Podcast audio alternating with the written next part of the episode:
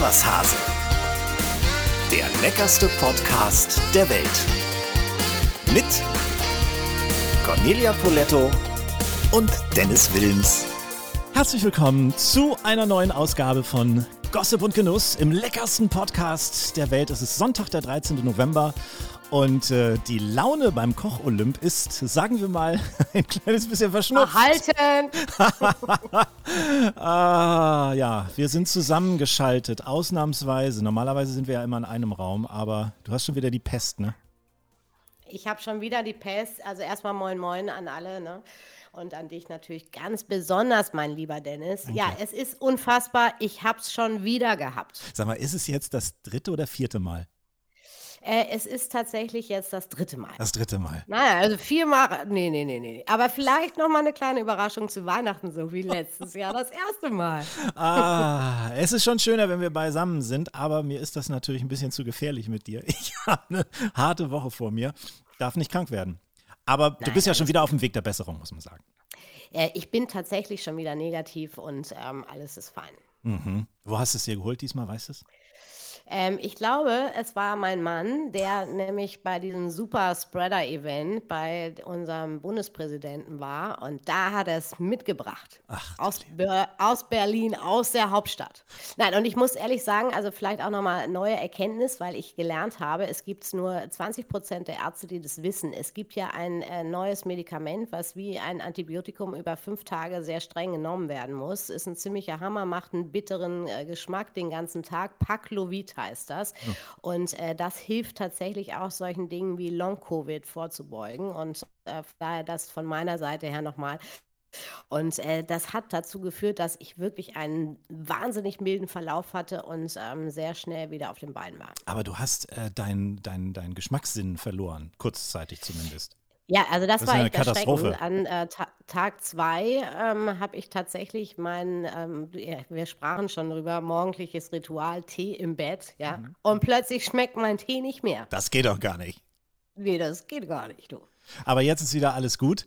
Wir werden das heute über die Distanz schon irgendwie schaukeln. Wir haben einen tollen Gast, mal wieder einen sehr musikalischen Gast, der auch als jüngster Star am Schlagerhimmel bezeichnet wird. Alles fing mit dem Supertalent 2018 an und dann folgte ein wirklich traumhafter Aufstieg von ihm mit erst 13 Jahren über eine Florian Silbereisen Show ins Schlager Olymp. Also wir haben heute Koch Olymp und Schlager Olymp in einer Show. Miguel Gaspar kommt heute, auf den freuen wir uns, ne? Also hört sich äh, natürlich sehr, sehr spannend an. Ich bin ja in der Musikszene nicht so bewandert wie du. Also ich hätte, wenn ich Miguel Caspar höre, hätte ich gleich an irgendeinen äh, grandiosen spanischen äh, Superkoch gedacht. Aber es ist kein Koch dieses Mal. Nein, er kommt aus, äh, auch nicht aus Spanien, aus Bad Liebenzell kommt er. Okay. Ja, werden wir nachher alles klären. Vorher allerdings noch was Trauriges. Dein Lehrmeister ist überraschend gestorben. Wir hatten gerade äh, die letzte Folge unseres Podcasts aufgezeichnet. Da kam die Nachricht, Heinz Winkler ist ähm, gestorben. Das hat die Branche erschüttert und deswegen wollen wir ihn kurz nochmal ehren hier. Was war das für ein Typ, Conny? Also ich bin, ich bin wirklich geschockt gewesen, als ich das gehört habe. Ich war vor noch nicht mal einem Jahr zum 30-jährigen Jubiläum äh, da. Das war äh, wunderbar. Ähm, er machte schon einen, ein bisschen angeschlagenen Eindruck, ohne Frage, aber dass es dann so schnell und plötzlich passierte, das ähm, hat wirklich alle erschüttert. Ähm, was war Heinz Winkler für ein Mensch? Ähm, ein äh, Südtiroler Hans Dampf in allen Gassen, würde ich sagen. Ähm, einer der alten Garde, also so wie man sich wirklich einen äh, Küchenchef vorstellt. Äh, da wurde tatsächlich nach jedem Annonce, also äh, Annonce nennt man das, was die Bestellung ausmacht, ähm, pro Tisch äh, Gast, wurde laut Oui Chef gerufen, also um nur noch mal so ein bisschen den Ton auch in der Küche ähm, zu erklären. Äh, 30 Jahre ist es her, irgendwann ist er ähm, vom Lehrmeister zum Freund geworden und äh, ich bin nach wie vor sehr traurig, dass das so schnell mit 73 Jahren ähm, zu Ende ging. Werbung.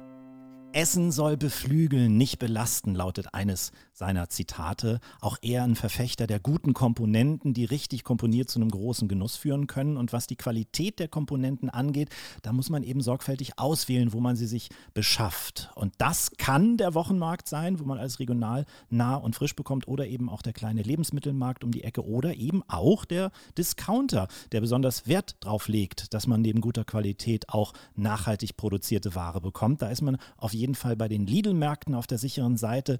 Das seht ihr auch an den vielen Siegeln, die die Produkte in den Märkten tragen. Zum Beispiel kooperiert Lidl schon seit fast fünf Jahren mit Bioland, unterstützt damit ökologische Landwirtschaft. Über 300 Bio- oder Bioland-Artikel gibt es dauerhaft im Sortiment. Auch in Sachen Fairtrade waren sie der erste Lebensmittelhändler, der schon 2006 eine Fairtrade-zertifizierte Eigenmarke in den Regalen hatte, zum Beispiel Orangensaft, Kaffee, Schokolade, aber auch Textilien. Im letzten Jahr wurde mehr als jede dritte in Deutschland gekaufte Fairtrade-zertifizierte Banane bei Lidl gekauft. Also wenn ihr mal in einer Filiale vorbeischaut, dann achtet mal auf die Label an den Produkten, denn damit seid ihr in Sachen Nachhaltigkeit auf jeden Fall ganz, ganz weit vorne. Ja, Heinz Winkler ist in einer Bergbauernfamilie in Südtirol ähm, aufgewachsen. Er hat die Mutter früh verloren, mit 14 Kochlehre begonnen, danach in einigen Hotels in Europa gewesen. Sogar hat er bei Paul Bocuse gekocht. Hat er von dem mal erzählt? Nee, über Paul Bocuse haben wir tatsächlich äh, nie gesprochen. Aber was ich sehr, sehr schön fand, äh, gestern hat äh, mein Küchenchef Robert Stechmann, ähm, hat er gesagt, sag mal, wollen wir nicht irgendwie so ein Gedenkgericht von Heinz Winkler, ein Signature, was dich irgendwie ähm, am meisten berührt hat, äh, mit auf die Karte nehmen? Und das wird es tatsächlich ab nächste Woche äh, geben. Und jedes Mal, wenn dieser wunderbare Fisch mit dieser wunderbaren Estragon-Senfkörnersoße bestellt wird, denken wir alle mal ganz kurz Kurs an unseren alten Freund Lehrmeister Heinz Winkler. Ja, das ist ja eine super Idee. Da cool, bin, ne? bin, ja, das ist, das ist echt ärgert mich großartig. ein bisschen, dass ich nicht selber drauf gekommen bin. Naja, aber du hast halt ein gutes Team. Absolut, ich habe das beste Team der Welt. 1978 hat er dann Eckhard Witzigmann beerbt als Küchenchef in München im Tantris, hat drei Sterne erkocht. Da muss man was drauf haben, oder? Bei drei Sternen? Drei Sterne ist äh, tatsächlich das wahre Koch-Olymp. Ich äh, freue mich ja immer, dass du mich immer als Koch-Olymp bezeichnest. Drei Sterne habe ich tatsächlich in meinem kleinen Leben nie geschafft. Äh, das ist schon wirklich äh, außerordentlich grandiose Küche. Da muss einfach alles stimmen. Und wie gesagt, also für mich ist Heinz Winkler auch vor allen Dingen ähm, ein Großmeister, weil er der beste Soßenkoch der Welt ist. Also Mhm. wenn ich irgendwas von ihm gelernt habe, dann diese fantastischen Soßen. Gab es da einen besonderen Kniff, den er hatte? Ja, und zwar ähm, eine Palette von verschiedenen reduzierten Alkoholika. Das heißt ähm, nicht Alkoholiker, Alkoholiker, äh, sondern tatsächlich reduzierter Madeira, Noliprat, ähm, äh, Weißwein, Rotwein, roter Portwein, weißer Portwein. Also all das wie zu einem Sirup reduziert und tröpfchenweise ähm, angewendet. Und das hat genau immer dieses perfekte Säurespiel in die Soßen gebracht, äh, wofür er tatsächlich äh, auch berühmt geworden ist. 1991 ist er dann Inhaber und Küchenchef der Residenz gew äh, geworden, Residenz Heinz Winkler in Ascher im Chiemgau, ebenfalls mit drei Sternen ausgezeichnet, eines der Häuser der Branche, kann man sagen, oder? Absolut, also da habe ich ja nun auch meine Ausbildung gemacht und ich erzähle ja immer gerne aus Spaß. Ich habe äh, 92 angefangen, äh, da hat er dann den dritten Stern wiederbekommen und ähm, 93, als ich äh, wieder aufgehört habe, äh, hat er ihn wieder verloren. Ich glaube, es lag an mir. Ja, wahrscheinlich, ja, ja.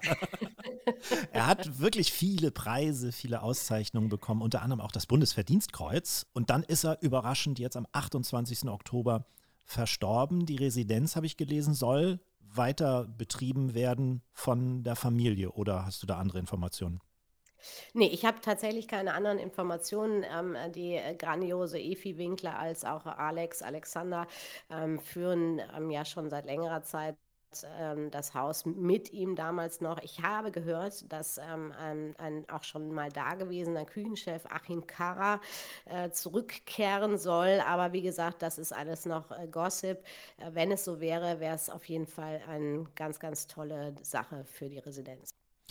Wir denken auf jeden Fall an ihn, ehren ihn hiermit ausdrücklich noch einmal. Und du hast selber schon das Stichwort Gossip gegeben. Was gibt's Neues in der Kulinarik? Du hast gejazzt in Hamburg und äh, hattest mich auch eingeladen. Ich konnte leider nicht, blöderweise. Was ist mir entgangen? Ja, wir haben tatsächlich gejazzt in meiner neuen Jazzhall sozusagen. Ähm, wunderbares äh, neues Konzerthaus in Hamburg, auch größer Maulwurfhügel Hamburgs genannt, direkt unterhalb der Musikhochschule ähm, am Harvesterhuder Weg, Ecke Milchstraße. Und äh, dort hat äh, Geldermann eine neue Edition Musik äh, herausgebracht, also sprich einen Sekt der Musik gewidmet. Und da gab es einen äh, grandiosen ähm, DJ als auch noch größeren ähm, äh, Pianisten und die beiden haben zusammen äh, da echt äh, großes Kino gefahren. War toll. Ja, wie viele Gäste waren da? Ähm, ich glaube, es waren so um die 120. Also es war eine sehr, sehr gute Größenordnung. Und ist auch wirklich eine coole Location, die Jazz Hall. Also wer mal in und um Hamburg äh, unterwegs ist oder auch mal plant, einen Städtetrip zu machen, sollte man sich auf jeden Fall mal angucken. Genau, also echt tolle Künstler, ähm, Studenten, Alumni. Also da sind wirklich Hammer, Hammer Konzerte. Einfach mal reinschauen, auf die Website gehen. Also da passiert fast jeden Tag was. Apropos, es passiert was. Das Palazzo startet. Ist alles bereit? Ist äh, die Küchencrew auf Anfang? Ja, Küchencrew, alter Küchenchef äh, Kaywan äh, wieder an Bord. Äh, mein ähm, Koch aus Shanghai ähm, als F&B-Controller ähm, mit dabei. Äh, Zelt hatten wieder diesen, fan diese fantastische Atmosphäre. Das sind ja diese wunderschönen alten Spiegelzelte aus den, aus den 20er, 30er Jahren. Ähm, Hammerkünstler, äh, Unikate heißt unser ähm, Programm dieses Jahr. Mach uns nochmal das Maul wässrig. Was gibt es dieses Jahr? Oh, es gibt Eis Eis Baby, kleines Tatar vom Eismeerlachs mit einer fantastischen Kräutervinaigrette. Äh, dann gibt es ähm, Klassiker, die wunderbare Fonduta, die leichte Parmesansuppe mit ein bisschen Parmaschinken, Knusper, grünem Spargel. Dann gibt es eine glasierte Perlhuhnbrust mit Süßkartoffel und äh, dann zum Schluss den wunderbaren Heimatapfel. Caldo e freddo. Wahnsinn. Und das bringt uns zum Lebensmittel der Woche, liebe Conny. Ähm, das ist in dieser Woche, habe ich mir mal ausgedacht, finde ich mal ganz spannend, Honig. Und äh, ich bin sehr gespannt, was dir zu Honig einfällt. Hier kommen erstmal ein paar Facts. Das Lebensmittel der Woche. In Zusammenarbeit mit Eat Smarter in dieser Woche Bienenhonig. Man geht davon aus, dass Menschen schon seit der Steinzeit Honig sammeln und essen, also seit über 12.000 Jahren. Im alten Ägypten war der Bienenhonig sogar wertvoll, so wertvoll, dass Arbeiter einen Teil ihres Lohns in Honig ausbezahlt bekamen. Bienenhonig besteht aus denselben Bausteinen wie Zucker, nämlich hauptsächlich aus Traubenzucker, also Glucose und Fruchtzucker. Fructose. Und weil er eben zu einem Großteil aus Zucker besteht, schmeckt er überwiegend sehr, sehr süß. Und je nach Blütensorte kann er etwas milder oder kräftiger karamellartig schmecken. Obwohl über die gesunden Eigenschaften des Bienenhonigs viel geschrieben wurde, handfeste wissenschaftliche Belege gibt es bisher nur für die äußerliche Anwendung. Da allerdings bezogen auf medizinischen Honig. Auf keinen Fall sollte man Haushaltshonig auf Wunden schmieren. Und noch eine kleine Warnung: Bienenhonig ist kein gesunder Ersatz für Zucker. Besser, man betrachtet ihn ebenso wie alle anderen Süßigkeiten als Genussmittel, verwendet ihn nur in kleinen Mengen und unbedingt danach Zähne putzen, denn er ist für die Zähne sogar noch schädlicher als weißer oder brauner Zucker, weil er eben durch seine klebrige Beschaffenheit länger an unseren Zähnen haftet. Soweit unsere Recherchen. Jetzt Sie, Frau Poletto. Benutzt du viel Honig in deiner Küche? Ähm, und eigentlich tatsächlich gar nicht so viel, aber ähm, ich habe sofort, als ich das äh, gehört habe, Honig, ähm, an wirklich unseren Freund Heinz Winkler gedacht. Ein legendäres Dessert von ihm, ein äh, Baby-Ananas-Carpaccio mit einem Honigeis. Äh, das äh, ist etwas, was mich sofort an meine Ausbildung erinnert. Also auch ganz, ganz toll als Geschmacksträgergeber äh, für, für so ein Eis. Ähm, natürlich sehr, sehr schön in jeder Vinaigrette für äh, Salatsoßen, bringt bringt einfach eine, eine Süße, die eben auch Geschmack hat, nicht nur Süße. Also da gibt es ja wirklich eine wahnsinnige Vielfalt an Honig, Honig äh, ähm, von Tannenblüten, äh, Honig bis über ähm, Linden, ähm, mhm. äh, ach, ich weiß, Lavendelhonig etc. pp. Also viele, viele äh, schöne Dinge.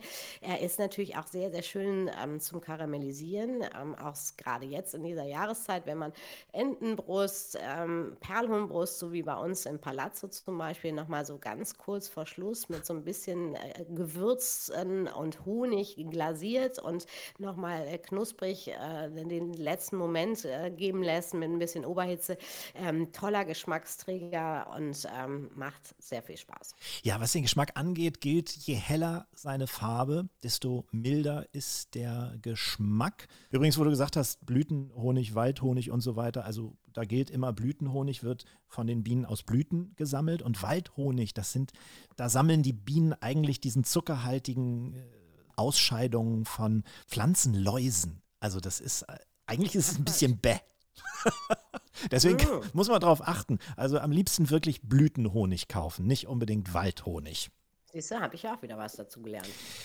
Ich habe gefunden, dass man mit Honig besonders gut äh, Crunch-Müsli selber machen kann, zum Beispiel. Ja? Mhm. Man kann ihn in Joghurt rühren, da finde ich ihn ziemlich lecker. Was ich auch super lecker finde, ist aus so einer Mischung Honig und braunem Zucker Ziegenkäse zu flambieren, dass der so eine Kruste kriegt, wie, wie bei einer Creme Brûlée. Mhm, mh. Und damit dann irgendwie einen Salat verfeinern oder so, finde ich auch ganz großartig. Man kann Zucker ist ja auch ein, ein, äh, natürlicher äh, Geschmacksverstärker und äh, die Kombination dieses Brülieren mit braunem Zucker und Honig äh, ist natürlich im Grunde genommen eigentlich nur eine Textur und Süße, die nochmal den, den Geschmack und Süße passt halt sehr gut zum Ziegenkäse, äh, trägt. Von daher, also ähm, so viel Honiggeschmack kommt da eigentlich gar nicht mehr rüber. Ne? Nee, das stimmt, richtig. So, jetzt haben wir alle wieder Hunger. Wenn ihr Tipps und Anregungen habt fürs Lebensmittel der Woche und auch sonst, dann immer her damit. Ihr kennt wahrscheinlich schon unsere E-Mail-Adresse podcast.iswashase.de. Da erreicht ihr uns und ansonsten auch gerne über unsere Social Media Accounts bei Instagram oder Facebook. Werbung. Wo wir gerade bei tollen und leckeren Lebensmitteln sind. Es ist gar nicht mehr so lange bis Weihnachten und wenn es ein Lebensmittel gibt, das für mich wie kaum ein anderes für Weihnachten steht, dann sind es Walnüsse. Sorry, das sind bei mir Kindheitserinnerungen. Ne? In der Weihnachtszeit, da standen bei uns immer äh, Teller mit Walnüssen in der ganzen Wohnung verteilt. Vielleicht ist das ja bei euch bis heute so. Für mich sind Walnüsse heute allerdings viel mehr als nur ein Weihnachtsaccessoire. Sie können der Star einer pflanzenbasierten Ernährung sein. Was versteht man drunter? Naja, bei dieser Art der Ernährung sind Obst, Gemüse, Vollkornprodukte und eben viele eiweißreiche Lebensmittel Hauptbestandteile. Und das können Bohnen, Erbsen, Samen, Soja oder eben Nüsse, wie Walnüsse sein. Bei einer pflanzenbasierten Ernährung müsst ihr übrigens auf nichts verzichten, denn auch fettarme Milch oder Milchprodukte, Meeresfrüchte, mageres Fleisch, Geflügel, Eier könnt ihr auch in den Speiseplan mit aufnehmen. Das ist eine spannende Sache und vor allem eine gute Alternative zur rein vegetarischen oder veganen Ernährung. Warum diese pflanzenbasierte Ernährung mit Walnüssen so gesund ist und wie man am besten damit anfängt, das erzähle ich euch in den nächsten Folgen von Iswas Hase. Mehr Info dazu auch in den Show Notes. Wir kommen zu unserem Gast. Er ist ein Shootingstar in der Musikbranche, genauer gesagt im Schlager. Mit 2018 hat bei ihm alles angefangen in der Castingshow Supertalent bei RTL. Dann holt ihn ein Jahr später sein großes Idol Vanessa Mai plötzlich auf die Bühne. Dann landet er in der Pro7-Show The Voice Kids und zur kurze Zeit später singt er dann zusammen mit Thomas Anders und Florian Silbereisen in großen 20.15 Uhr Shows. Wow, was für eine Karriere. Wir schalten jetzt nach Bad Liebenzell zu Miguel Gaspar. Hallo. Moin, Miguel. Moin, Miguel. Seit wann hast du als mit Abstand jüngster Gast in unserem Podcast äh, den Wunsch, auf, auf die Bühne zu kommen? Oh, schon, schon sehr, sehr, sehr lang. Also man muss wirklich sagen, seit ich vier bin, singe ich Schlager für mein Leben gern. Und das hat sich wirklich ganz konsequent durchgezogen, auch wenn damals noch alle um mich herum gesagt haben, das ist nur eine Phase. ähm, ich höre aber wirklich alles, von Dua Lipa zu Trevi McCoy und ich weiß nicht wem, also mhm. Snoop Dogg und Guns N' Roses natürlich auch, also sind alle dabei. Von wem hast du das musikalische Talent? Ist in eurer Familie das Musikergehen verbreitet oder bist du der Erste oder der Einzige? Nee, ich glaube, das ist schon sehr, sehr, sehr deutlich verbreitet. Mein Vater hat jahrelang Schlagzeug gespielt, äh, mein Bruder Schlagzeug und Gitarre, der war auch äh, in seinen jungen Jahren, also er ist jetzt nicht alt, um Gottes Willen, aber als er ungefähr so, so alt war wie ich. Nein, nein, Quatsch, um Gottes Willen, nein, nein. Ähm, der war auch in einer Band tatsächlich, so 16, 17 Jahre alt muss er gewesen sein. Und meine Schwester und meine Mutter und so, die haben immer gerne getanzt zu portugiesischem Folklore. Äh, das heißt, es ist wirklich alles irgendwie immer dabei gewesen. Mein Bruder mit seinem Hardrock und äh, auch die portugiesischen Traditionssongs äh, sind natürlich dabei gewesen immer. Nun haben wir uns über den Schlager kennengelernt ähm, bei einer Show von, von Stefan Moss. Ich singe ja nun auch Schlager. Was macht für dich Schlager ähm, so besonders? Warum magst du Schlager so gern? Schlager ist einfach so was Wunderschönes, weil man einfach, man versteht die Texte in erster Linie besser. Also, wenn ich einen englischen Song höre, klar verstehe ich es auch, aber dann muss ich manchmal kurz überlegen, okay, der hat jetzt das und das gesagt, das heißt das und das. Und das habe ich im Deutschen natürlich nicht, da habe ich das sofort drin. Außerdem viel Melodie, noch viel Gesang, was ja nicht mehr ganz so typisch ist für die Musik heutzutage. Und einfach Ohrwürmer. Also, wenn man jetzt zum Beispiel Dein Kein Plan nimmt, Dennis, äh, da habe ich mich mit dir schon mal drüber unterhalten. Ich finde den Song echt sehr, sehr, sehr stark und der bleibt einfach im Ohr und das ist das Besondere am Schlager. Danke, danke. Ich mag auch diese Melodien so gern. Äh, hast du einen Lieblingsschlager, Conny? Ja, ich habe keinen Plan, ne? Ach komm, hör auf. Jetzt keine Werbeveranstaltung für mich. Und wir, wir, lieben die Küchenschlacht mit Pepe Palmer. Genau, Conny hat nämlich sich auch mal in dem Genre versucht. Kennst du das, äh, Miguel? Das sagt mir tatsächlich was, aber ich habe es nicht im Kopf, was es ist. Hörst dir auf Spotify an, das ist sehr, sehr Mach amüsant. Ich. Du hast beim Mach Supertalent 2018 hast du einen Song von Helene Fischer gesungen, wenn ich richtig informiert bin. Wer hatten dich da eigentlich angemeldet? Warst du das oder? Äh, ja, also es musste natürlich volljährigkeitshalber meine Mutter machen, aber ähm, meine Mutter wollte das gar nicht so dringend. Also das war tatsächlich wirklich so, ich habe sie wirklich gestört bis zum geht nicht mehr, bis sie dann irgendwann gesagt hat, ja, okay, dann melde ich dich halt an. Ähm, ich war trotz dessen ohne viel Hoffnung, dass es tatsächlich jetzt klappt. Ähm, es hat aber geklappt und das, da habe ich mich natürlich umso mehr gefreut. Es war eine sehr, sehr schöne Erfahrung. Ich war sehr nervös. Also ich weiß noch, äh, das Moment, den ich nie wieder vergesse, das war zwei Minuten vor äh, Beginn habe ich Schluck aufbekommen und die Redakteurin sagt zu mir, soll ich dir noch ein Glas Wasser holen?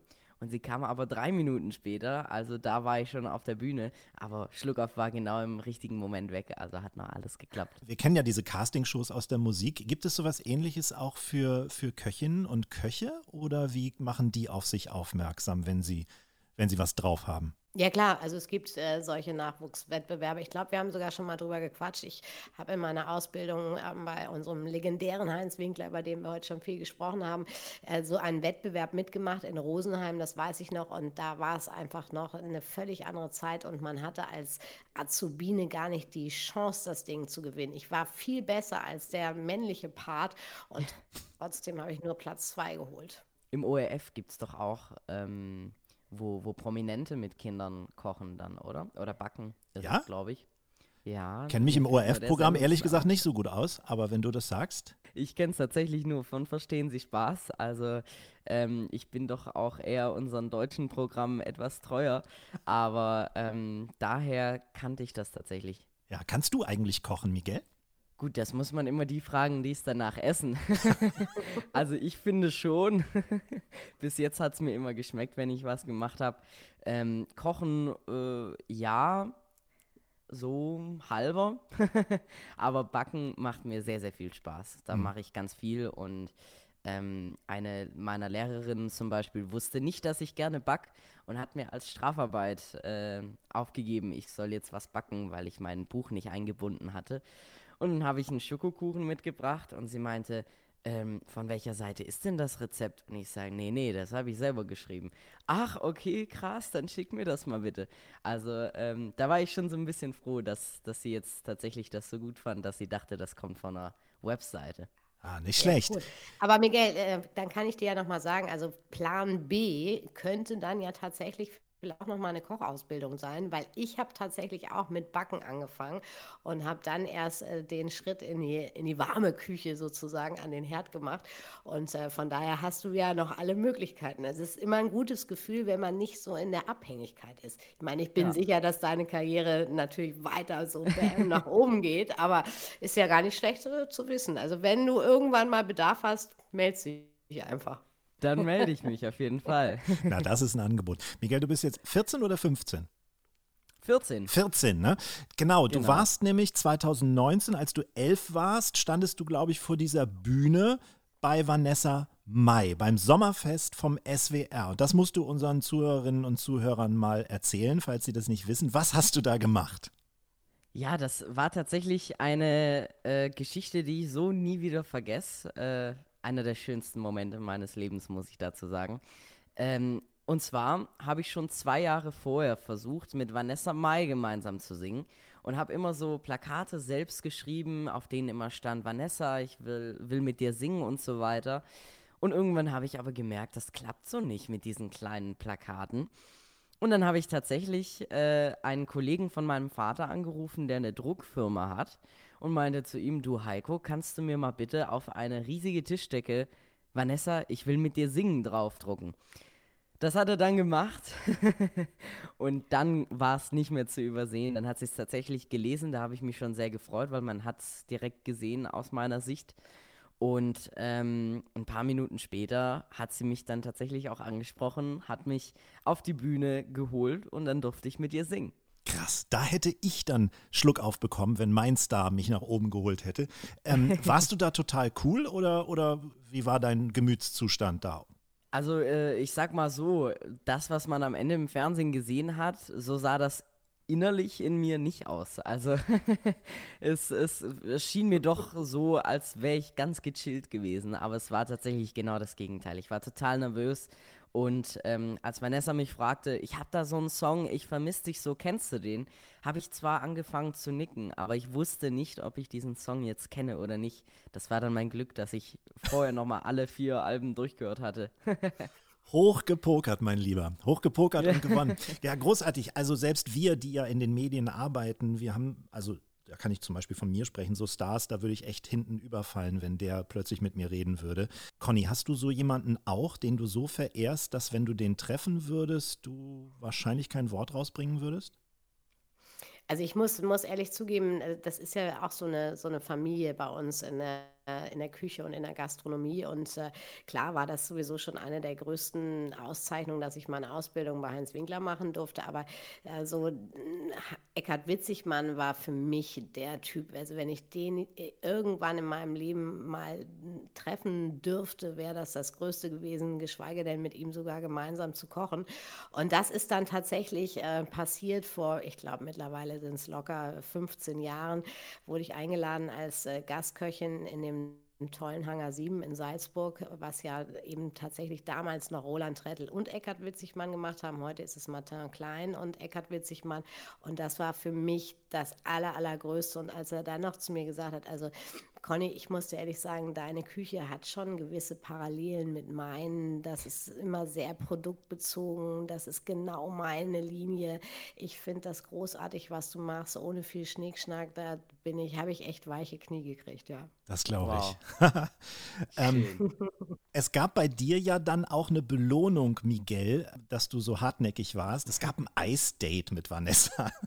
Wie war's? Das ist aber nett ausgedrückt. Das klingt ja schon nach Bild. Nein, Quatsch. ähm, ja, tatsächlich. Also zwei Wochen später wurde ich erstmal eingeladen ins SWR-Studio Stuttgart, um ein Interview bei SWR 4 zu geben. Da wurde ich dann überrascht. Moderatorin Sabine Gronau, den Namen vergesse ich nie wieder, ähm, hielt mir ein iPad äh, ins Gesicht quasi. Und da war Vanessa drauf, die sagt, ich vermisse dich so. Und genau deshalb würde ich dich gern wiedersehen am Samstag in meiner Lieblingseisdiele. Da war ich wirklich sehr, sehr, sehr geschockt. Aber wir haben uns tatsächlich eine Woche später am, am Samstag dann getroffen zum Eisessen. Da war auch wieder ein Team vom SWR dabei. Und einfach, also Vanessa ist ja sowieso eine unglaublich nette, bodenständige Person. Das bis heute, wir haben uns erst vor kurzem in Bonn wieder getroffen, da hatte ich einen Auftritt bei Lieblingslieder und sie eben auch und da haben wir uns wieder gesehen nach langer, langer Zeit, sind ja nun wieder auch drei Jahre her. Und äh, es hat schon sehr viel Spaß gemacht, sich dann nochmal zu sehen und wir sind uns voll in die Arme gefallen wieder. Also es so, ist schon wirklich schön. Solche Geschichten schreibt eben nur der deutsche Schlager ganz hervorragend. und wenn du, wenn du Vanessa schon gerade erwähnst, ähm, es gibt eine ganz tolle Doku gerade in der Mediathek bei der ARD genau. über Vanessa und ihren Werdegang. Ähm, Habe ich mir in einer Nacht reingezogen, sind drei Teile, kann man hinter hintereinander so wegbinschen, können wir denke ich, auch genau. in deinem Sinne zu sprechen, nur empfehlen. Ist echt interessant, gibt ein bisschen Einblick in das Schlagerbusiness und auch, ähm, dass es Vanessa ja am Anfang gar nicht so leicht hatte. Ganz genau, ja. Also ich habe es auch angeguckt, dass die Folgen sind ja nicht so lang, ich glaube eine halbe Stunde und das habe ich auch am Stück alles durchgeguckt. Ja. Ist wirklich sehr interessant und Fett. definitiv ähm, Dennis, du weißt es ja genauso. Wir, wir kennen die Leute, von denen gesprochen wird äh, in, in dieser Doku und es ist tatsächlich eins zu eins die Wahrheit. Es ist definitiv so. Ja. Also. Wir verlinken das Ganze in den Show Notes. Ähm, du bist ja dann quasi, also vom Schlager-Fan, kann man ja so sagen, um wieder in dem Bild-Zeitungsniveau zu bleiben, vom Schlager-Fan zum Schlagersänger geworden. Das war ähm, dann ziemlich krass, denke ich. Wie krass war es, als du oder was war krasser, als du das erste Mal deinen ersten fertigen Song gehört hast oder als du das Video dazu geschaut hast? Oh, oh, oh, oh, das ist sehr, sehr, sehr schwierig. Also ähm, ich glaube, da muss ich ein bisschen ausholen und nicht auf den fertigen Song, sondern auch generell die erste Demo des Songs äh, zu sprechen kommen. Denn es war tatsächlich so, ich stand im Studio bei meinem Produzenten Thorsten und ähm, mein, mein Songwriter Lukas kam noch dazu und wir haben erstmal ein bisschen uns unterhalten. Und dann wurde mir das erste Mal die Demo-Version von Und dann habe ich an dich gedacht angespielt. Und ich fand wirklich, also das war mir aus der Seele geschrieben. Das war wirklich äh, ganz, ganz, ganz toll für mich. Und ich habe mich total gefreut. Nicht mal zehn Minuten später haben wir den Song aufgenommen. Dann wurde er gemastert. Als ich ihn fertig gehört habe, also, ja, ah, da geht mir schon wieder das Herz auf. Da kriege ich schon wieder Gänsehaut. Das war wunder wunderschön. Ähm, dann habe ich tatsächlich Corona gekriegt, kurz vor dem Musikvideodreh.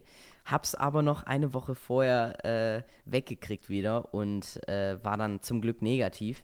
Allerdings musste meine Mutter weiterhin auf meine Schwester aufpassen, die noch Corona hatte. Ähm, die ist ja erst sieben, die kann nicht alleine daheim bleiben. Also war meine Mama tatsächlich nicht dabei beim Videodreh. Und das war schon ein schöner Moment, als ich ihr das Video gezeigt habe, weil sie ja wirklich überhaupt keine Ahnung hatte, wie das Ganze jetzt aussehen könnte. Und ähm, da habe ich mich schon sehr gefreut. Da haben, sind wir alle in Tränen, in Tränen irgendwie ausgebrochen ähm, und uns nur noch in die Arme gefallen. Conny, hast du schon mal Gänsehaut von deinen eigenen Gerichten bekommen? nee, das, äh, aber da, da, sieht man einfach, also äh, klar, äh, tolles Essen, besonderes Essen löst auch Emotionen aus, aber es ist äh, tatsächlich nicht so, dass ich jetzt da unbedingt mit Gänsehaut stehen will. Also vielleicht jetzt der Gänsebraten, der in diesem Moment bei mir im Ofen ist. vielleicht hat der Gänsehaut.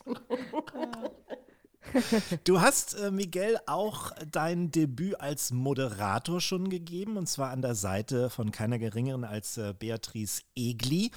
Was für Shows würdest du gerne moderieren? Weil das ist ja im Prinzip, ist das ja auch so ein Berufsplan von dir, ne?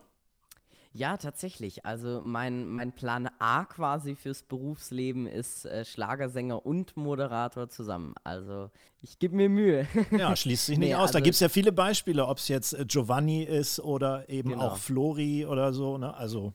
Ja, das stimmt. Vor allem äh, kam ja auch die Überraschung mit der Debütmoderation sehr, sehr ja, schockierend für mich. Flo hat ja in der Sendung von Kai Pflaume bei Klein gegen Groß ähm, hat er gesagt, er lädt mich in seine Sendung ein. Da war ich schon, also da war ich schon weg. Das war schon Himmel. Und ähm, auf Wolke 7 bin ich dann aber tatsächlich wirklich nochmal gelandet, als er dann noch gesagt hat, ich soll ihn und Thomas Anders dann auch nochmal anmoderieren. Da war ich wirklich sehr geschockt. Ich habe dann vor Ort in dieser Sendung eben, das große Schlagerjubiläum war das, ähm, habe ich die Moderation 10 Minuten oder 15 Minuten vor Aufzeichnung bekommen und war dann so, oh, okay, das ist aber ein langer Text. ich glaube, das hat man mir auch angemerkt, dass das vielleicht doch etwas kurzfristig kam. Ähm, aber man hat mir dann äh, im Endeffekt versichert, normalerweise kommen die Moderationen etwas früher. Das heißt, Miguel, kein Stress und so. Und ähm, ich würde mich wirklich sehr, sehr freuen, wenn ich irgendwann solche wunderschönen Sendungen übernehmen dürfte. Ja, ich äh, drücke dir auf jeden Fall definitiv dafür die Daumen. Jetzt wollen wir aber auch so ein bisschen, das hört sich alles wahnsinnig schön an, wir wollen aber auch so ein bisschen die Schattenseiten mal beleuchten. Also pass auf, du, du wirkst und wir haben uns ja kennengelernt auch, wir waren zusammen essen, wir waren zusammen auch mal äh, in einer Bar, wo du natürlich alkoholfreie Getränke getrunken hast und Ja, ich äh, natürlich waren in auch. zwei Bars. Genau, in zwei Bars. Äh, Du wirkst immer sehr, ja, du wirkst vernünftig, du wirkst erwachsen. Jetzt mal ganz Hand aufs Herz. Wann hast du das letzte Mal richtig Scheiße gebaut? Wann habe ich das letzte Mal richtig Scheiße gebaut? Wow, Mhm. gute Frage. Ähm, da muss ich jetzt echt kurz überlegen. Moment. Ach komm. Nee, nee, tatsächlich. Das äh, Bist du, wir machen äh, mal hier kurz. bist du, nee, das wird alles gnad, gnadenlos mitgesendet. Bist du einfach so ein vernünftiger Typ? Bist du so erzogen? Oder man könnte natürlich auch unterstellen, das ist alles so ein bisschen, ja, für, für, die, für die Schlagerbranche alles so ein bisschen gefällig gemacht. Es äh, wird ja auch oft der Vergleich zu Heintje gezogen, diesem Kinderstar und so. Aber du bist einfach so, wie du bist. Ich glaube, verstellen würde bei dir auch gar nichts bringen und das könntest du gar nicht durchhalten, oder? Tatsächlich, also es ist auch ähm, einfach unmöglich, immer eine andere Rolle zu spielen. Das ist wie damals bei Falco, der sein Interview abbricht und es nochmal neu startet, weil er mal kurz in die Rolle des Hans gekommen ist, in, in seinen Johann Hölzel. Hans. Ja, genau, Hölzel. also ähm, das passiert einfach. Man kann das nicht durchhalten so lang. Und äh, gerade wenn ich mal 50 Minuten auf der Bühne stehe, dann ist das einfach nicht möglich, dass ich da die ganze Zeit eine Person spiele, die ich nicht bin. Und ich glaube, das ist aber auch ganz wichtig, gerade weil es das eben gab. Äh, ich nenne jetzt mal nur das Beispiel Milli Vanilli und so weiter. Also es ist ja schon ähm, nicht selten in, in diesem Business, aber im Schlager generell habe ich das bis jetzt noch nie erlebt. Und ich kenne ja wirklich, und du ja auch, Dennis, wir kennen ja wirklich sehr, sehr, sehr viele, ähm, die dort irgendwie tätig sind und alle ganz lieb, alle so, wie sie wirklich sind. Conny kennt ja auch den ein oder anderen äh, Prominenten. Conny, wo hast du mal so das Gefühl gehabt, oh, das ist jetzt aber in Wirklichkeit ein anderer Typ als der, den ich immer in der Öffentlichkeit so wahrnehme, der da jetzt vor mir sitzt und vielleicht sein Essen gerade kriegt? Also ich, äh, ich kann auf jeden Fall sagen, dass ich, äh, das kann man vielleicht auch recherchieren, ähm, ja immer oft die Frage gestellt bekommen, welchen Prominenten würden Sie gerne mal bekochen? Und ich habe viele, viele Jahre immer einen äh, sehr bekannten grünen Politiker äh, genannt, der dann tatsächlich irgendwann zu mir ins Restaurant kam und so ein Ekelpaket war, obwohl er von mir eingeladen war und irgendwie alles auseinandergenommen hatte und mit jedem Wein irgendwie nicht zufrieden war und der schmeckt marmeladig und das ist nicht gut und das ist nicht gut. Also ähm, äh, sowas gibt es tatsächlich, dass man so ein Bild von jemandem hat. Bei mir hat es natürlich immer mit Genuss zu tun. Ich dachte, wenn einer ein Genussmensch ist, dann dieser, der hat auch große Gewichtsschwankungen in den äh, letzten Dann wissen wir, wer es 30 ist. Jahren. Ja, ich wollte gerade sagen. und äh, das, da war ich sehr, sehr traurig und ähm, enttäuscht. Und dann habe ich ihn aber tatsächlich äh, drei Jahre später wieder getroffen in einer privaten Runde. Und dann habe ich ihm das auch gesagt, wie enttäuscht ich war. Und dann hat er irgendwie aufgemacht, hat mir erzählt, dass sein Sohn auch Koch ist und äh, bei mir gegessen. Und plötzlich war alles toll. Die Weine Immer noch nicht, die hat er immer noch auseinandergenommen. Aber ähm, gut, äh, das hat vielleicht auch mit Launen zu tun, aber ich mag trotzdem keine Menschen, die launisch sind. Und ähm, dann, und das ist auch immer unsere Herausforderung im Restaurant, der eine ist total begeistert, weil er gerade frisch verliebt mit seiner neuen Freundin, Freund äh, bei uns sitzt und du kannst eigentlich alles servieren. Es kann versalzen sein, es kann durchgegart sein und sie gehen total glücklich raus. Aber wenn man schon irgendwie so am Tag irgendwas hatte, was einen stört, dann zieht man das leider so mit in den Restaurantbesuch. Und das ist immer ein schwieriges Moment, da kriegt man meistens den Gast nicht mehr abgeholt. Ich glaube, so hat er sich an dem Tag auch gefühlt. Wahrscheinlich, ja. Und auch, auch ich kenne das. Also gerade schlechter, also nicht unbedingt schlechtes Essen, aber schlechter Service äh, bringt mich echt auf die Palme. Und wisst ihr, äh, mit wem, mit welchen Leuten ich mich auch regelmäßig anlege? Du wirst es uns Jetzt bin verraten. ich gespannt. Mit Taxifahrern. Oh, ja, ja das weil, ist schwer. Ne? Mhm. Also wirklich, das ist eine lange Geschichte, nur aufs, ganz kurz äh, auf den Punkt gebracht. Ich finde, also wenn ich einem Taxifahrer selbst erklären muss, wo, wo er langfahren soll und wo ich hin will, ja, dann ist, ist ja im Grunde genommen, die, nehme ich ja die Hälfte der Dienstleistung diesen Menschen schon ab. Da, da werde ich immer wahnsinnig. Aber das würde jetzt ins Uferlose führen. Miguel, wann hast du dich das letzte Mal so richtig mit deiner Mutter gezofft und worüber? Äh, okay, das ist auch gut. Genauso Frage. schwer glaub, zu beantworten? Ähm, nee, ich glaube, das geht schon einfacher. also man hat ja immer irgendwie Diskussionen äh, zwischen Mama und Sohn. Ich glaube, das ist aber auch richtig so. Also meine Mutter hat mir mal im Vertrauen erzählt, äh, sie, sie fordert das manchmal auch heraus, um einfach sich selbst zu bestätigen, mein Sohn kann irgendwann selbst äh, Gas geben, wenn mal was sein sollte und mal anfangen zu diskutieren. Und ähm, ich glaube, das letzte Mal haben wir diskutiert über einen Friseurtermin, ähm, den ich tatsächlich abgemacht habe für mich wegen einer Fernsehaufzeichnung, ähm, wo ich gar nicht wusste, ob sie da nicht überhaupt arbeitet oder ob sie mich da überhaupt hinfahren kann. Ähm, da haben wir uns dann kurz äh, im, im Zwiespalt begeben, aber es war ganz schnell wieder von der Bildfläche. Ja, klingt auch eher. Klingt eher harmlos, ja. ja. Nein, also es gibt natürlich auch Sachen, die, die dann etwas blöder laufen, aber das ist dann wirklich schon eine Weile her. Ich habe vor einer Weile mit ein paar Freunden versucht, einen kleinen, ja, Kurzfilmclip zu drehen. Und ähm, da haben wir eben drei Tage lang gedreht und das war dann immer so, ja, Mama, du musst mich um 14 Uhr hinfahren, musst mich um 21.30 Uhr abholen und das machst du bitte jeden Tag jetzt. und ähm, da hat sie dann irgendwann gesagt, ja, du, ähm, ich würde jetzt gern da und da noch essen gehen. Ähm, kann, kannst du nicht irgendwie eine halbe Stunde später erst gehen, dann kann ich dich trotzdem fahren. Nein, dann musst du später ja. essen gehen ja. und so. Also, also das, das, das, Taxi Mama ein bisschen überstrapaziert. Ne? Ich glaube, das, genau, kennt, ja, das kennt jeder aus seiner Vergangenheit. Ich musste neulich übrigens herzhaft lachen, Miguel. Da habe ich äh, irgendwie auf deinem Insta-Profil gesehen, dass du äh, Stargast auf einer Ü 28-Party bist mit 14. Das fand ich irgendwie sehr, sehr keckig. Da trittst du offensichtlich ja. auf.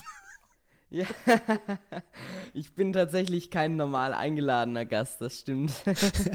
Nein, ich bin da tatsächlich zum Singen. Das hatte ich aber schon öfters, äh, öfters, dass ich da tatsächlich äh, aufgetreten bin bei Veranstaltungen, bei denen irgendwie Ü20, Ü28, Ü30, äh, es gab auch mal eine Ü50-Party, wo oh ich äh, gesungen habe. Da also, kann ich dich ja auch noch einladen. So.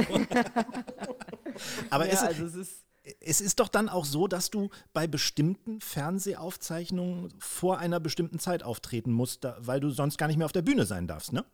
Das stimmt. Also ab 22 Uhr ist bei mir Schluss, bis ich 16 bin. Wenn ich 16 bin, mu muss ich erstmal was beantragen beim Amt, ähm, damit ich dann bis Mitternacht darf. Und ansonsten muss ich warten, bis ich volljährig bin tatsächlich. Also es ist äh, ist wirklich ganz, ganz äh, viel Planung für die Sendungen und die Redaktionen, die mich in ihre Sendungen nehmen. Ähm, deswegen immer bin ich immer sehr, sehr dankbar, dass ich überhaupt so, äh, ja, so stattfinden darf in den ganzen Sendungen. Das ist ja nicht selbstverständlich, dass man einfach zehn Leute einlädt und bei einem davon muss man eben vierfach so viel planen und bürokratisches Zeug machen und so. Das finde ich dann schon immer sehr, sehr, sehr schön, dass man mich trotzdem einfach einlädt und dass ich dabei sein darf. Ähm, genau, aber tatsächlich hat man das schon immer ein bisschen hintergehen können mit diesen Gesetzen. Zum Beispiel bei Aufzeichnungen, äh, die vor 22 Uhr stattfinden, die allerdings nach 22 Uhr ausgestrahlt werden. So funktioniert das nämlich dann. Oder wenn man nicht äh, auf der Bühne steht. Also bei, ähm, das war, was war das für eine Sendung? Äh, genau, das war im Schloss Klaffenbach. Wunderschönes Wasserschloss ähm, die Schlager des Sommers im MDR. Da stand ich beim Finale zwar auch da, aber nicht auf der Bühne, sondern ähm, direkt am Schloss. Und das ist dann wiederum erlaubt, im Fernsehen zu zeigen. So wie damals Marie Wegener, die äh, DSDS gewinnt mit ihren 16 und ja, plötzlich steht sie einfach im Publikum ab 22 Uhr. Ne? Also das ist, äh, genau so muss das laufen bis ich 16 bin, das eventuell freigestellt kriege oder eben bis ich 18 bin. Clever gelöst. Lass uns gemeinsam noch einen Blick in die Zukunft werfen, weil du hast erzählt, 14, ne? Also ich meine, das ist richtig, richtig blutjung. Wie ist dein weiterer Plan? Erstmal eine Menge Singles rausbringen oder auch mal ein Album oder zwischendurch dann doch irgendwie moderieren, Schule fertig machen, Fragezeichen. Also was hast du geplant? Ja, also in erster Linie ist natürlich ganz, ganz wichtig, die Schule wird fertig gemacht. Ähm, ich strebe gerade den Realschulabschluss an. Äh, dauert auch gar nicht mehr so lange. Ich bin ja jetzt schon in der neunten Klasse. Jetzt läuft die Prüfungsvorbereitung. Und dann äh, geht es quasi nach der 10. in die Ausbildung. Da habe ich vor, Mediengestalter Bild und Ton zu machen. Bin ich schon sehr gespannt. Ich habe ja eine Woche ein Praktikum beim SWR schon machen dürfen und es ist einfach genau meins. Also wenn es damit nicht, also ich sage immer, wenn es vor der Kamera nicht klappt, klappt es dahinter. Und ähm, das wäre so mein Wunsch. Ich habe aber wirklich Pläne, äh, ich habe nicht nur A, B, ich habe wirklich A bis F oder ich weiß nicht noch weiter. Also es ist tatsächlich äh, sehr durchgeplant. Falls das nicht funktioniert, mache ich doch hier und doch da und nee, dann mache ich das und hier. Ähm, in erster Linie, aber musikalisch gesehen natürlich viele Singles jetzt noch. Ähm, wir arbeiten gerade schon wieder mit unserem Team an neuer Musik. Ich bin sehr, sehr gespannt, wie das wird. Ich habe das erste Mal wirklich auch selber ein bisschen mitgeschrieben. Also ähm, da kann man gespannt sein, was da so kommt in den folgenden Wochen, Monaten. Dieses Jahr wird es leider wahrscheinlich nicht mehr. Ich würde mal sagen, es wird Ende Januar, wäre meine Schätzung, aber es könnte auch nochmal Februar werden. Das da, kennen wir ja, das kann sich alles ein bisschen länger ziehen, als man denkt. Da treffen wir uns, weil, weil Ende Januar werde ich auch wieder veröffentlichen. Insofern. Oh, oh, oh, oh. Aber schön, dass du ähm, mitschreibst, muss man vielleicht auch Leuten ähm, erklären, dass äh, hinter so einem Schlagerstars und überhaupt Musikstars steckt immer ein ganzes Team. Das ist keine One-Man-Show, die da genau. äh, abgezogen wird, sondern es sind Produzenten dahinter, es sind Songwriter dahinter, es ist eine Plattenfirma dahinter und so hast auch du dein ziemlich erfolgreiches Team zusammengestellt. Ne? Ja, also ich bin auch total froh, dass ich dieses tolle Team habe. Ich habe ein, ein wunderbares, so unendlich tolles Management. An der Stelle danke an alle aus dem Management. Vielen Dank an mein großartiges Plattenfirmenteam. Also man muss ja wirklich sagen, das sind ja dann auch nicht nur drei Leute, das sind dann wirklich äh, fest eingeteilt sind das irgendwie fast 30 Leute und dann gibt es immer die, die sowieso noch irgendwie mitwirken bei jedem Künstler. Also es sind ja wirklich ganz, ganz viele. Das größte Dankeschön geht dann natürlich aber an, an meine Produzenten. Ähm, das sind Thorsten, Markus, Jochen, Lukas, also auch ein großes Team, muss man sagen.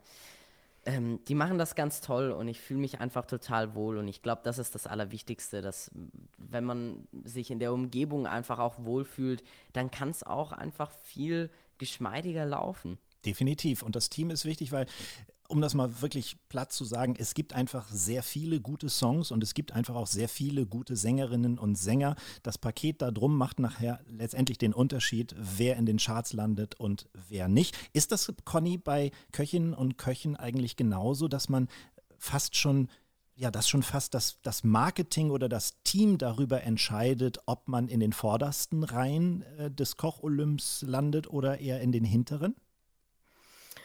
Also das äh, ist etwas anders bei uns. Ähm, ich glaube, man muss nicht unbedingt gleich in so einem Drei-Sterne-Restaurant lernen, um ein, ein guter Koch zu werden. Man muss erstmal die Basis in einem ja auch wirklich sehr handwerklich ähm, guten Betrieb lernen.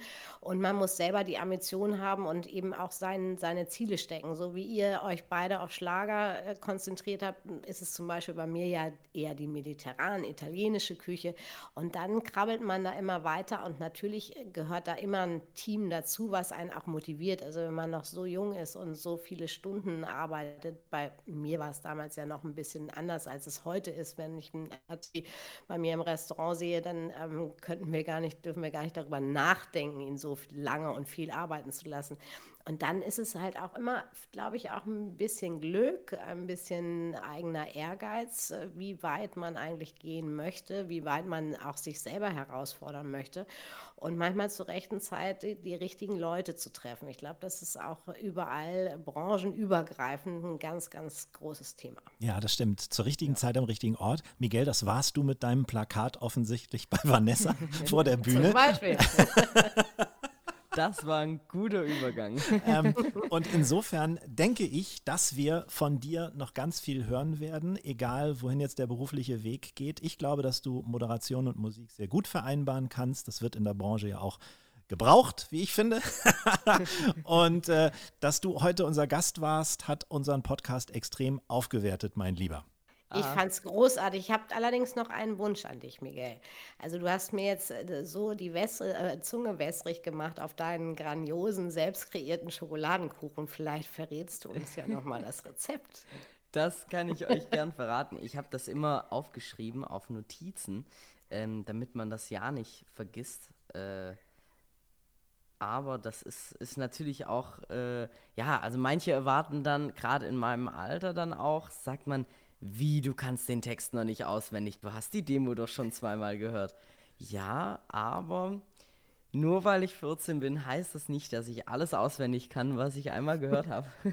Obwohl das tatsächlich auch zutrifft. Also es ist. Ähm, also wenn ja. du es jetzt nicht greifbar hast, kannst du es auch im Nachhinein zusenden und dann schicken wir es äh, in die Show Notes. Das genau. geht auch. So können wir es machen. Ja, dann schicke ich ja. euch das zu. Gerade habe ich es tatsächlich nicht greifbar irgendwie. Ich habe immer so viele Songideen, dann schreibe ich die natürlich alle auf. Ja, ich diese, diese Notizfunktion von diesen Smartphones ist einfach genial. Ich hau da alles rein. Auch sämtliche Gespräche, die ich hier podcastmäßig führe, weil das ist so praktisch. Es ist dann gleich auf allen Geräten synchronisiert und ja. äh, das schätze ich auch sehr. Also äh, surf du mal in deinen Untiefen da von deinen, äh, von deinen Notizen. Wenn du es findest, wäre es toll, wenn du es uns noch schickst. Dann hauen wir das in die Show Notes und äh, Frau Poletto wird das dann als Miguel Gaspars Schokokuchen demnächst auf ihrer Karte haben. Sehr schön. Ich freue mich. Vielen, vielen Dank, dass ich da sein durfte. Hat mir sehr, sehr viel Spaß gemacht uns erst. Absolut, Miguel. Toi, toi, toi. Wir sind gespannt auf deine nächste Single und danke, dass du bei Iswas Hase, dem leckersten Podcast der Welt, zu Gast warst. Vielen Dank. Mach's danke. gut. Liebe Grüße. Ciao. Tschüss. Ciao.